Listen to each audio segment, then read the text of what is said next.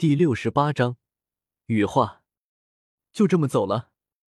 叶凡有些无语的看着火棋子和火灵儿两人的背影，不走还能干嘛？难道现在与我一战？周通笑道：“我又不是无名小卒，好歹也杀出了一些威名。火灵儿和他兄长火棋子不一样，他更加小心谨慎，在没有摸清楚我的底细之前，他不可能让自家兄长与我全力一战的。”火棋子和火灵儿这一对兄妹其实是正好互补的。这个互补指的是他们的性格互补。火棋子虽然同样心细，但却更加冲动好战；火灵儿心细之余却更加深沉谨慎。这两种性格结合在一起，他们的道路要走的比其他古皇子顺利许多。刚才若不是火灵儿抢先开口，火棋子肯定要找我约战的。周通有些失望。他的战书已经发出去那么多了，但是目前为止却还没有一个人应战。这些古皇子一个比一个谨慎啊，就连那最好战的圣皇子都没有开口。你准备挑战的第一位古皇子就是火棋子。叶凡也察觉到了周通话音中透露出的那一抹失望。第一个是谁都无所谓，我倒是想先杀天皇子。火棋子和火灵儿这一对兄妹倒是希望留到以后，希望能见识见识他们兄妹二人的联手。周通轻声说道：“你在作死！”大黑狗给了周通一个白眼，开口说道：“传闻他们兄妹配合，战力会数倍的增长，天下无敌。”他显然知道了许多东西，连这样的秘闻都一清二楚。八境之后，战力还能成倍增长吗？叶凡很吃惊，他除了偶尔进入神境之外，其他时候根本没办法触动阶字秘之类增幅战力的秘法，故此听到火棋子和火灵儿的战力增幅很吃惊。达到八境，却又没能进入神境，一般来说是无法触动任何战力增幅的手段的。周通轻声说道：“除了一种情况例外，竞技领域。”大黑狗的神情也前所未有的凝重，叶凡心中也有些震惊。他虽然已经得到了好几篇大地秘法的禁忌篇，但却从来没有接触过这样的东西，因为他所知道的禁忌篇就没有战力增幅这种东西。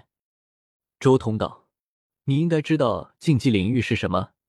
那是修士走出了自己的道，创出了自己的法之后所达到的领域。”你也修炼过九秘皆字秘，事实上，皆字秘就是九天尊之一的禁忌领域。你想想看，如果开创出这一法的那位天尊他没能进入神境状态，岂不是连自己开创出的禁忌领域都无法使用？开创出皆字秘的就是帝尊，任何修士只要没有正道，就无法永久保持神境状态。以帝尊的天资。肯定在准帝之前就已经开创出了阶字秘的雏形，所以很显然，帝尊自己使用阶字秘的时候，并不受八境的影响，要不然他岂不是开创了一个正道之前只能凭运气进入神境使用的鸡肋秘法？禁忌领域之所以称之为禁忌，就是因为它在一定程度上可以破开遮天法这一修炼体系的八境限制，当然。这种所谓的破开八境限制，其实指的就是类似于接字密这样的，能提供某种增幅的禁忌领域。其他不含增幅力量的禁忌领域是没办法破开八境的。这其实也是帝尊最为逆天的地方。八境的时候就能让自己的战力超越八境，其他的大帝还必须要到神境状态才能增幅自身。叶凡也是一愣，他从来没有想过这一点。但是转念一想，却又觉得合情合理。正道之前，修士大部分时间还是处于八境状态。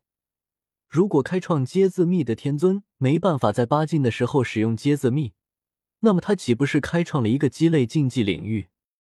火棋子和火灵他们配合的战力增幅，很有可能和他们的血脉以及麒麟古皇留下的某些秘法有关。我当然不会现在就去挑战他们两兄妹。至少也要成圣甚至大圣之后才行。周通最后说了一声：“现阶段，同级一战的话，没有人是火棋子和火灵儿这两兄妹联手的对手。即便两位古皇子级的天骄联手也打不过，除非进入神境，亦或是他们两兄妹放水。三日的时间转瞬就到，中州祖脉开启，各路雄主接线。古老的中州祖庙，尘封了二十多万年，现在终于又有人踏入其中了。除了那正门之外，还有许多小门，可以同时令许多修士并排进入。第一批进去的修士足足有数百人之多，全都是高手。然而，就在他们进入的瞬间，发生了极其可怕的事情，惨叫声此起彼伏。昏暗的羽化神朝祖庙黑暗无比，惨叫之后便是一片死寂，所有人都停下了脚步，浑身冰冷。飘出来了，是是人皮。有人看出了什么？指向前方，满脸惊恐，一片片人皮像是落叶一般飘落下来，血肉骨骼全部都不见了，只剩下一张张五官变形的人皮，写满了狰狞，死不瞑目。怎么回事？所有人都呆住了。刚进庙门，就有一群人同时遇害。这片古庙远比人们想象的凶邪。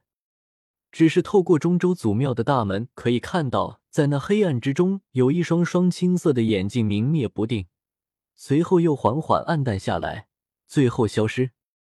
许多人都胆寒了，这还仅仅只是羽化神朝的庙门而已，谁都不知道里面发生了什么样的变故。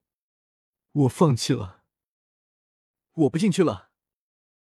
终究还是有些吓破了胆的修士，难以忍受这种诡异的情况。一个个全部退出，这是怎么回事？大黑狗心中也有些发颤。叶凡，你还记得我送你的羽化经吗？周通问道。你是说这是羽化经之中的无上秘术？难道是令他人羽化？叶凡瞳孔一缩，露出一丝惊骇之色。他看过羽化经的轮海卷，已经明悟了一丝羽化经最浅显的奥义。经周通这么一点拨，顿时明悟了。周通点了点头，道：“不错，就是这种秘术。我也只看过羽化经的轮海卷和道宫卷而已，但道理是相通的。羽化经之所以叫羽化，那便是它蕴含的奥义可以使得修士自身的升华，羽化而飞仙，这是一种极其可怕的蜕变。但若是将金之中羽化的奥义逆转，施加在对手身上呢？”周通看向叶凡和大黑狗，可怕羽化大帝竟然开创出如此诡异而可怕的金奥义，古之大帝没有一个可以小觑的。大黑狗也心中惊悚无比，这种羽化的奥义如果施加在对手身上，那完全能令对手沉浸在升华和蜕变之中。只不过他们升华和蜕变方向是死亡，就像在做梦一般。梦中感受到自己正在进行升华和蜕变，心中欣喜莫名。然而真实的情况却是在这种欣喜中死亡。